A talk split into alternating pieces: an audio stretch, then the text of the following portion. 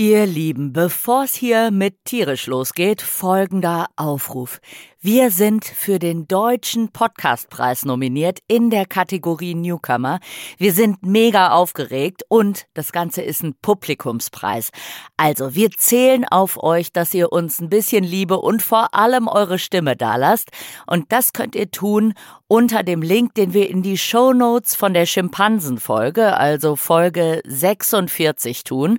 Da müsst ihr nur draufklicken, zwei Klicks und ihr habt eure Stimme für uns dagelassen und wir freuen uns riesig.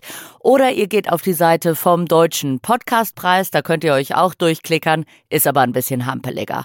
Also einfach in der Schimpansenfolge in den Show Notes auf den Link klicken und für uns abstimmen und ewige Dankbarkeit sei euch garantiert. So, und jetzt geht's los mit tierisch. Kräht der Hahn auf dem Mist, ändert sich das Wetter.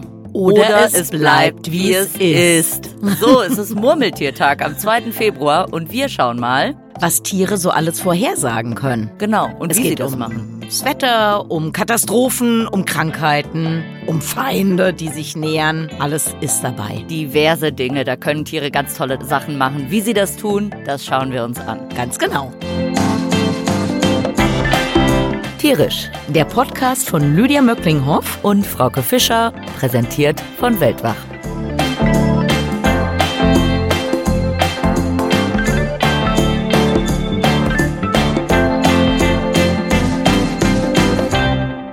Das Tiergeräusch. Da kommt es.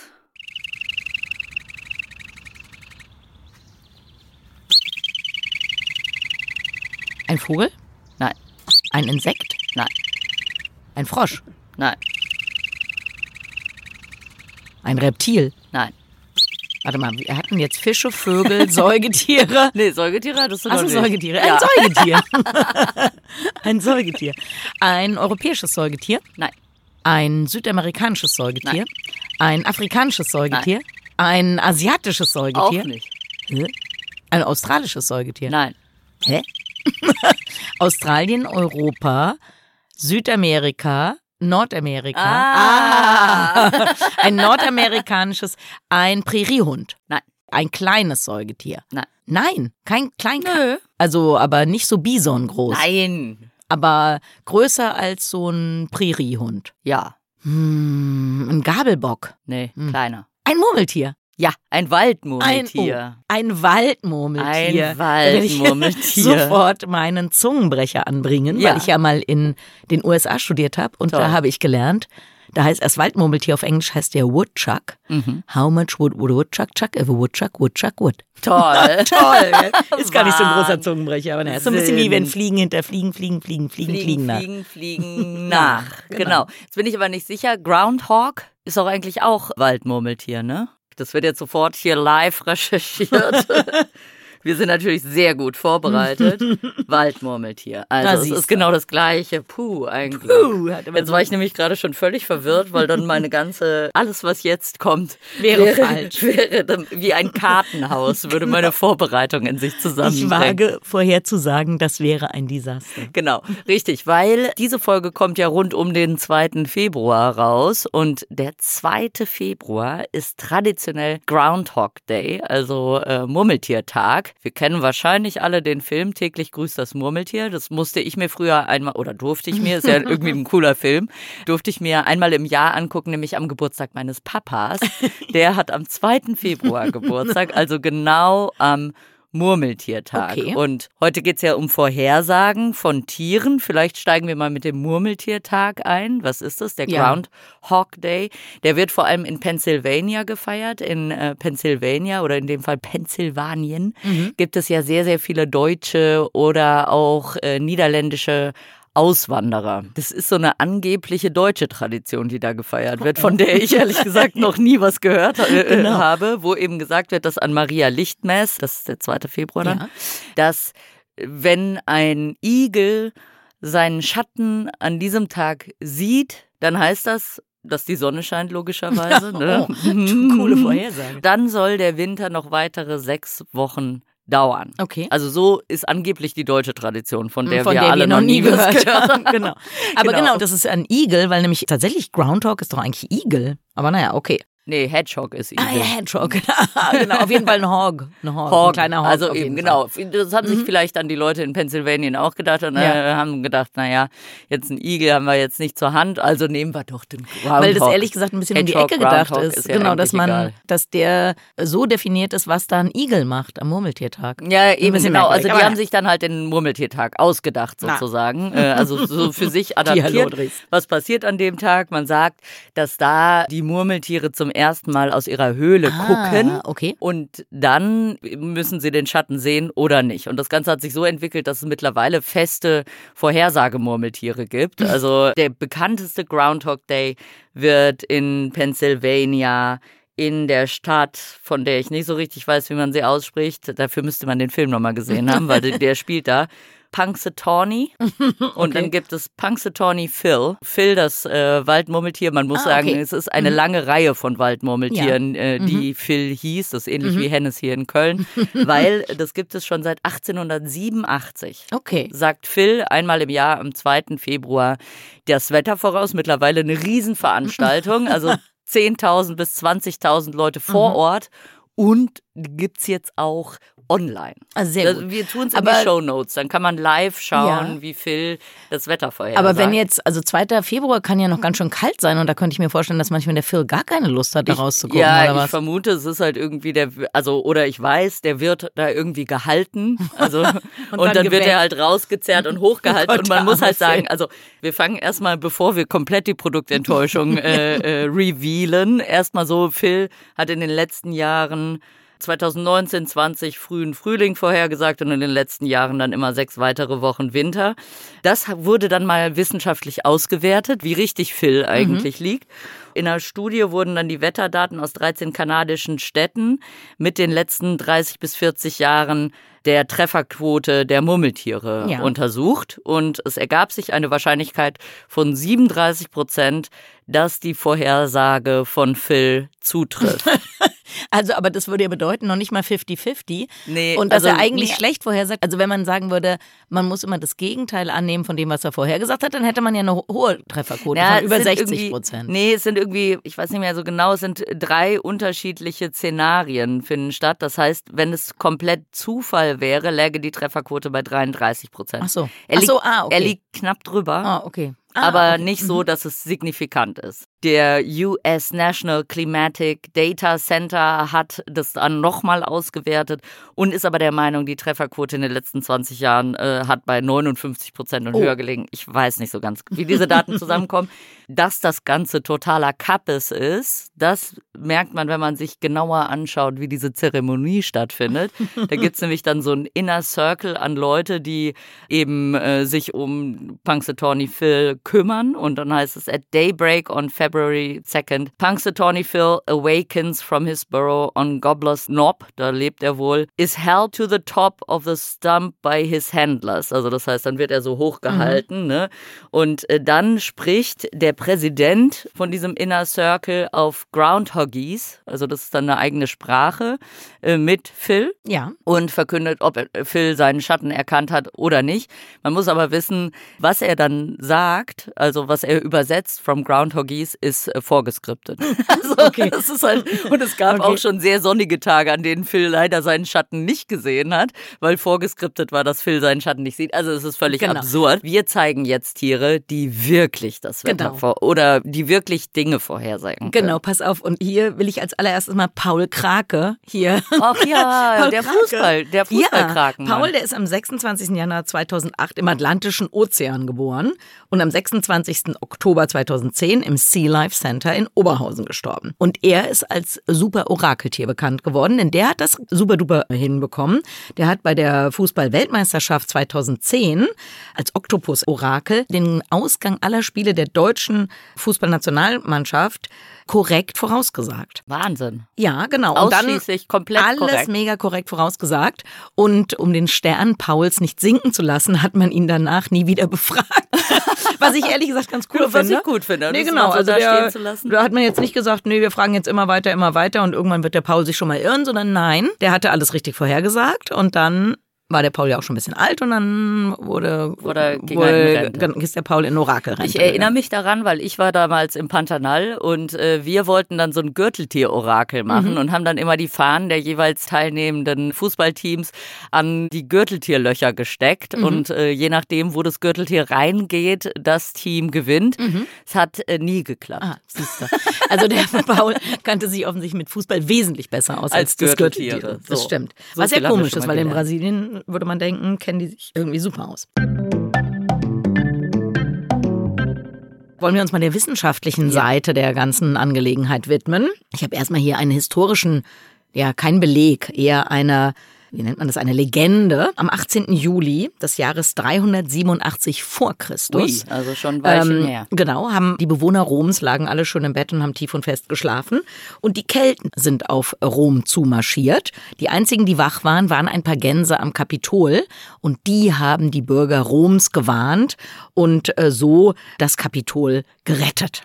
Also Verrückt. alle schliefen, nur die Gänse haben aufgepasst. Das ist sehr lange her und eine Anekdote. Aber was ähm, tatsächlich inzwischen auch wissenschaftlich erforscht wird, ist die Frage, ob Tiere seismische Ereignisse, also Vulkanausbrüche und Erdbeben vorhersagen können. Und erstmal fängt das natürlich auch mit anekdotenhaften Beobachtungen an. Sehr bekannt ist ein Erdbeben im Februar 1975 in einer chinesischen äh, Großstadt Haicheng. Und es war da, war da ja Winter und trotzdem sind äh, plötzlich sehr, sehr viele Schlangen aus ihrem Winterquartier rausgekommen, sind dann erfroren.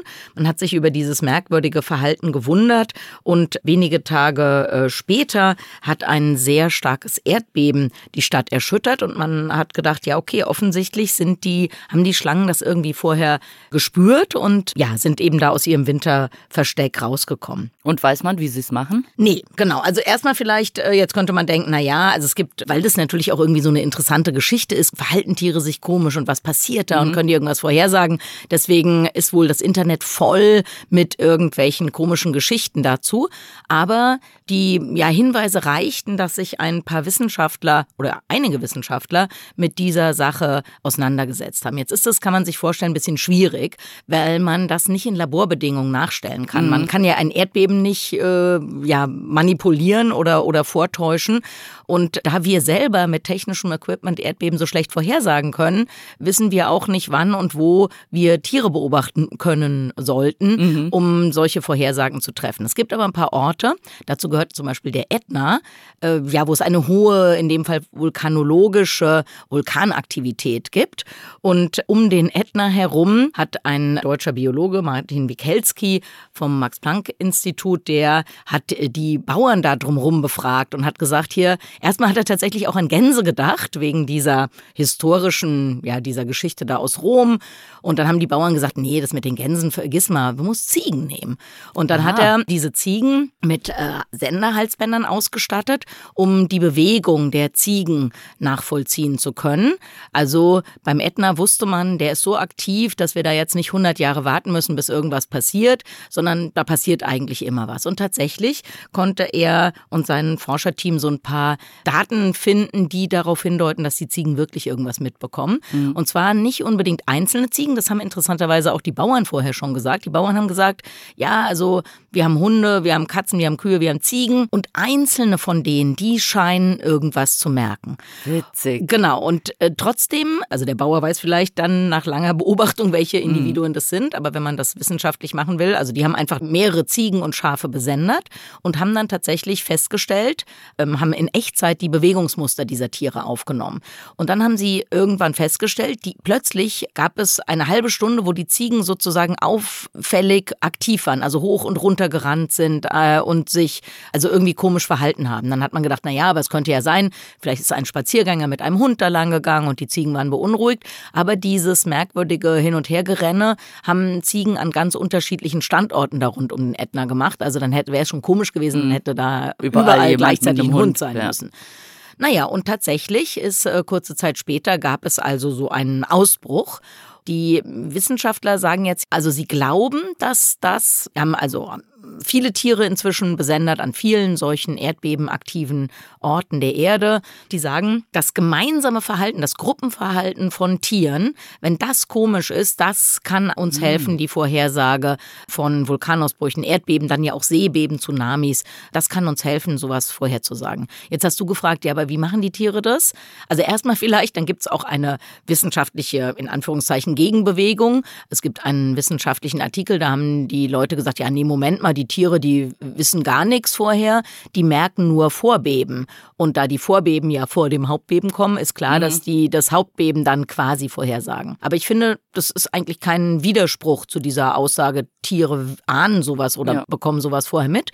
Wir bekommen das nicht unbedingt mit, wenn, also wir als Menschen können diese Vorbeben nicht spüren. Mhm. Ich sage noch gleich was zu den technischen Alternativen, was man machen könnte. Also wir können das nicht spüren. Die Tiere spüren unter Umständen wohl solche Vorbeben. Mhm. Das hilft ihnen dann, Erdbeben in Anführungszeichen vorherzusagen. Bei den ähm, Vulkanausbrüchen ist es wohl so, dass durch diese Lavabewegung es ganz wohl ganz, ganz kleine Risse gibt und durch die vulkanische Gase ausströmen und ah. die Tiere das wahrscheinlich riechen können. Also wie gesagt, weiß man alles noch gar nicht so genau. Das sind solche Theorien dazu. Was ich ziemlich interessant finde, wir oder viele unserer Hörer und Hörerinnen werden sich vielleicht ja auch noch erinnern, 2004 dieses ganz schlimme Asien, dieses, dieser gigantische Tsunami, mhm. Hunderttausende, mhm. über hunderttausend Menschen, die da ums Leben gekommen sind. Seitdem gibt es überall in Tsunami gefährdeten Regionen sehr aufwendige technische ja, Frühwarnsysteme. Das größte ist also dieses Indian Ocean Tsunami Warning and Mitigation System, IOTWS. Das registriert Seebeben im Indischen Ozean und informiert Menschen an Land dann eben, also zwischen Indonesien und der arabischen Halbinsel, wenn ein Tsunami mhm. droht. Mhm. Und dieses System, das kostet jedes Jahr zwischen 50 und 100 Millionen Dollar, um wow. das aufrechtzuerhalten. Oh. Und dann kann man natürlich denken, ja, das ist doch eigentlich dann viel besser, wenn wir Systeme finden mit Haustieren, die die Leute genau. sowieso haben. Was ich dann auch noch total lustig finde, diese Forschergruppe, die hat äh, mit einem Hundehalsband und Katzenhalsbandhersteller haben die jetzt eine Kooperation und äh, Katzen und Hunde gibt's ja wahnsinnig viele. Und die haben jetzt so kleine Sender, die wohl inzwischen eben auch nicht mehr so viel kosten. Also, was weiß ich, 10, 20, 30 Euro kostet mhm. so ein kleiner Sender inzwischen nur noch. Und dadurch kann man eigentlich sehr große Anzahl von Tieren damit ausrüsten. Jetzt haben die also so ein Projekt, wo sie Hunde und Katzen ausrüsten, um äh, möglichst viele Daten zusammenzukriegen mhm. über diese Vorhersage. Dass man das dann sozusagen als äh, Tsunami-Warnsystem macht, ja, dass also einfach also XY-Zahlen. Jein, also dieses System, das jetzt in Mitteleuropa, also das mhm. ist ein in Deutschland, glaube ich, ein Halsbandhersteller. Also bei uns droht ja keine, wir haben diese Tsunami-Problematik nicht, aber da geht es eher um, ja, keine Ahnung, also Erdbeben, Vulkanausbrüche, ähm, Wetterextreme. Vielleicht ne? auch vielleicht sowas, sowas, genau. Zu Wetterextremen könnte ich noch ein bisschen ja. was erzählen. Das ist ja so der Klassiker, ne? Also Bauernregeln gibt es ohne Ende, wie Tiere das Wetter vorhersagen können, wie Pflanzen aber auch das Wetter vorhersagen können. Und ich habe mir mal angeguckt, wie funktioniert das eigentlich? Also es ist eine Tatsache, es gibt verschiedene Blumen zum Beispiel, die deutlich vor dem Regen ihre Kelche schließen. Das heißt, wenn man irgendwie zum Beispiel sieht, die, die Löwenzähne sind alle zu, die Sonne scheint, dann sollte man schon mal die Regenjacke auspacken. Die sind nämlich ganz schön gut da drin, das äh, vorherzusagen. Mhm. Genauso Spinnen zum Beispiel, die hören 15 Minuten vorm Regen, hören die auf, ihre Netze zu spinnen. wenn man sieht, dass äh, Ameisen wie wild auf ihrem äh, Haufen rumlaufen, dann ist das ein Zeichen für Regen. Dann tragen die nämlich die Puppen nach oben, dass die nicht absaufen unten drin. Rote Waldameisen Ameisen, die verschließen sogar ihre Entlüftungslöcher mit so Harzkügelchen, damit äh, kein Regen reinkommt. Also die wissen auch schon vorher Bescheid. Und dann gibt es natürlich den totalen Klassiker, die Schwalben. Da gibt es ja den Spruch, siehst du die Schwalben niedrig fliegen, wirst du Regenwetter kriegen, fliegen die Schwalben in den Höhen. Kommt ein Wetter, das ist schön. so, warum ist das so? Also mhm. wie können Tiere das vorhersagen? Auch das ist noch nicht so richtig erforscht in vielerlei Hinsicht. Also man weiß noch nicht so viel, viel aber es geht auf jeden Fall sehr viel über Hoch- und Tiefdruck. Gebiete. Also nochmal ganz kurz zu erklären, ähm, auf der Erde lastet ein Luftdruck, also die Luft wiegt ja auch was und pro Zentimeter auf dem Boden der Erde lastet circa ein Kilogramm Luftdruck. Also auch auf uns lasten eigentlich mehrere hundert Kilo, wenn man das eben mit den Zentimetern auseinanderrechnet, mhm. an Luft. Da hält unser Körper dann dagegen. Wir sind das gewohnt. Was wir wissen, wenn wir weiter nach oben gehen, dann wird der Luftdruck geringer, ist ja logisch, dann lastet weniger auf einem, kennt man von den Ohren, die Ohren gehen zu oder du, wenn du in Peru in den anderen rumhampelst, äh, wird dir schön schlecht. Genau. Aber der Luftdruck kann also durch die Höhe beeinflusst werden, er kann aber auch durch Temperaturen beeinflusst werden. Also man kennt das, die Hoch- und die Tiefdruckgebiete. Tiefdruck, warme Luft dehnt sich aus, ist leichter und steigt auf.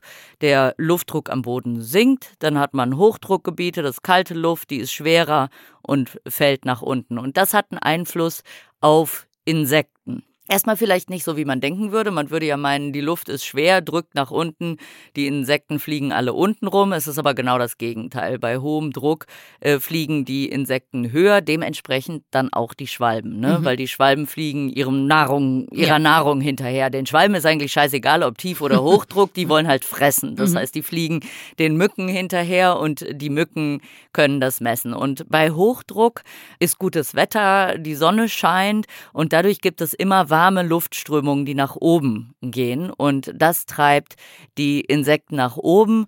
Was auch mit reinspielen könnte, ist, äh, dass die Insekten ja ein Tracheensystem haben. Mhm. Also die Sauerstoffversorgung findet über ganz, ganz feine Röhrchen statt.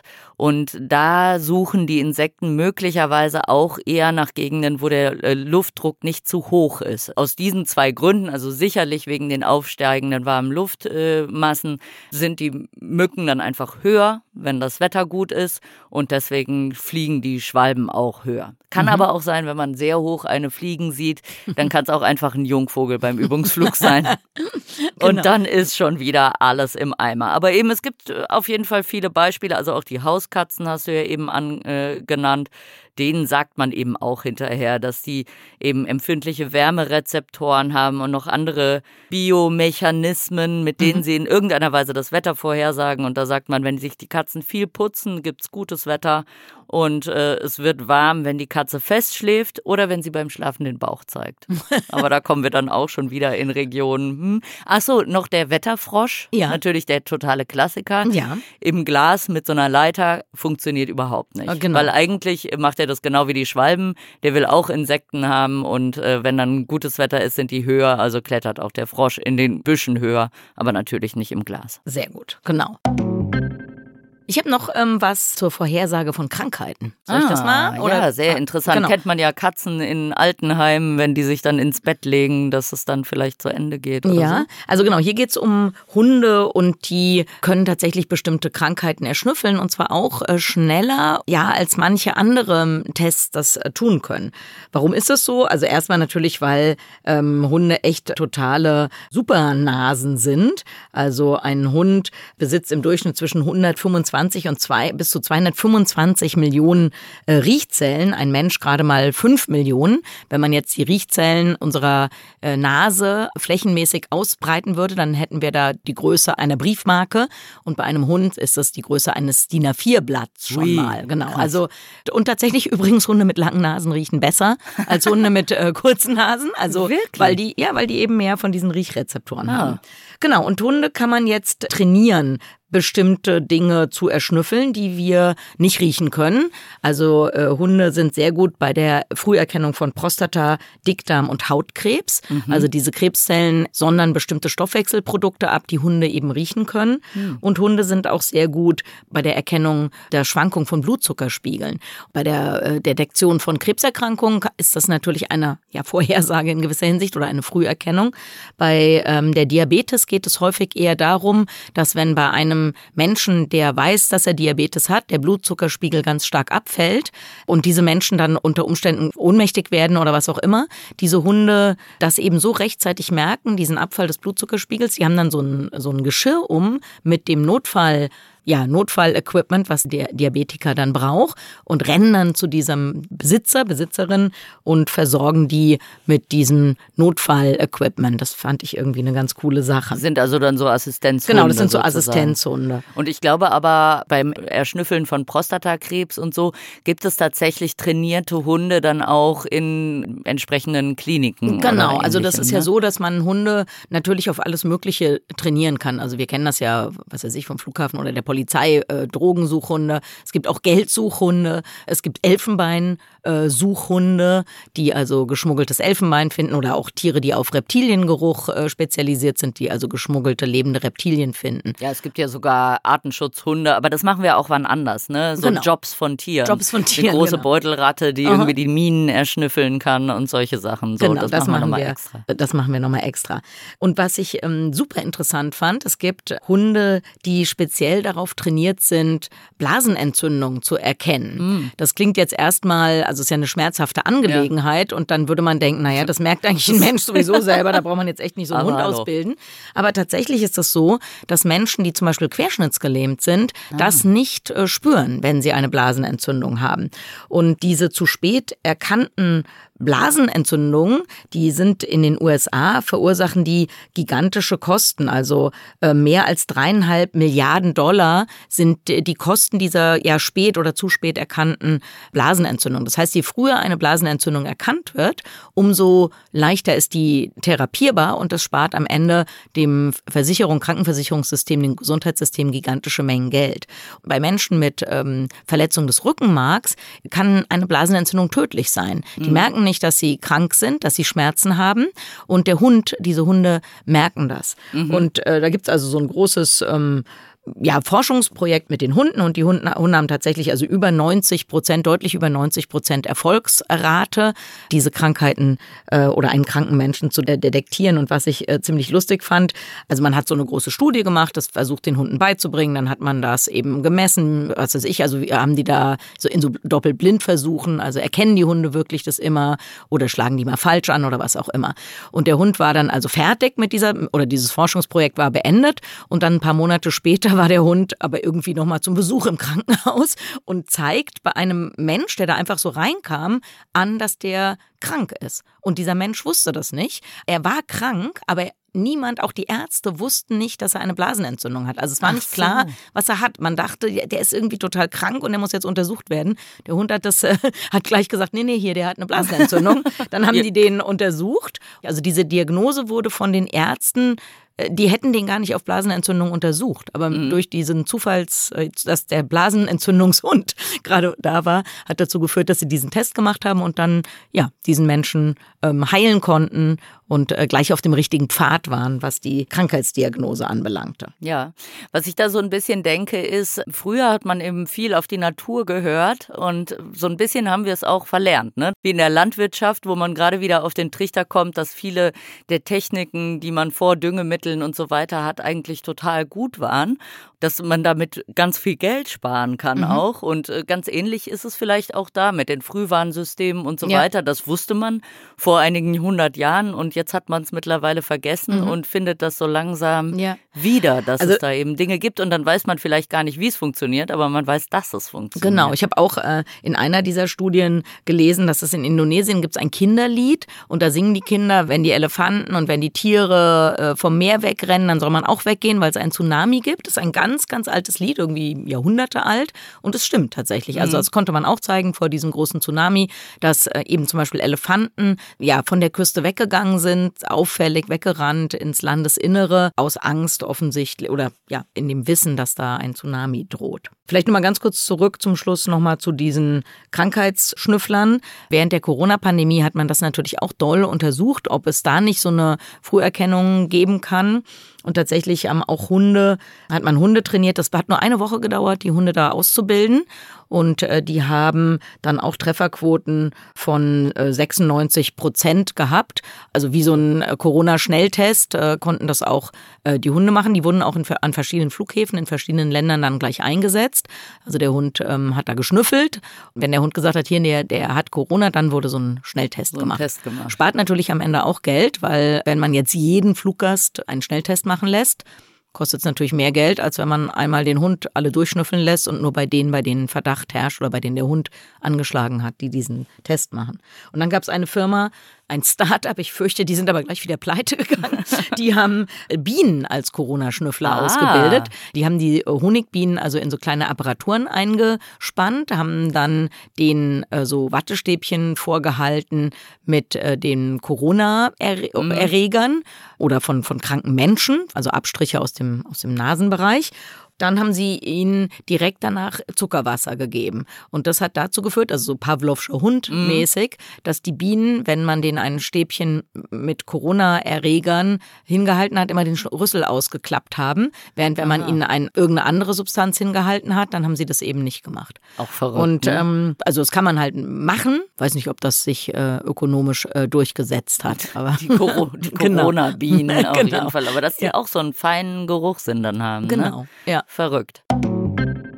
So, ich würde sagen, am 2. Februar, wenn ihr die Folge vorher hört, dann guckt doch mal, ob, wenn ihr kein Waldmurmeltier zur Hand habt, äh, haltet einfach mal eure Katze, euren Hund raus und äh, schaut, ob er einen Schatten wirft. Und je nachdem, wenn er einen Schatten wirft, dann gibt es leider nochmal richtig langen Winter. Okay. Meine Güte, wir so, schauen es uns alles an. Genau. Wir sind gespannt auf all die Vorhersagen. Ja, genau. Am liebsten hätte ich eigentlich ein Video dazu, wie ihr eure Katze am 2. Februar oder euren Hund oder was auch immer, euren Hamster euren Wellensittich in, raushaltet und schaut, ob er einen Schatten wirft oder sie. Genau. Also, macht's okay, gut. Ne? Bis dahin. Jo. Ciao. Tschüss.